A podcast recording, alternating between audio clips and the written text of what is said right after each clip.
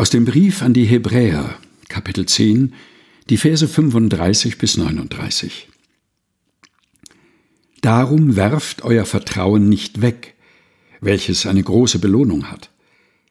Geduld aber habt ihr nötig, auf dass ihr den Willen Gottes tut und das Verheißene empfangt. Denn nur noch eine kleine Weile, so wird kommen, der da kommen soll, und wird nicht lange ausbleiben. Mein Gerechter aber wird aus Glauben leben. Wenn er aber zurückweicht, hat meine Seele kein Gefallen an ihm. Wir aber sind nicht solche, die zurückweichen und verdammt werden, sondern solche, die glauben und die Seele erretten. Hebräer Kapitel 10, Vers 35 bis 39 aus der Lutherbibel von 2017 der Deutschen Bibelgesellschaft.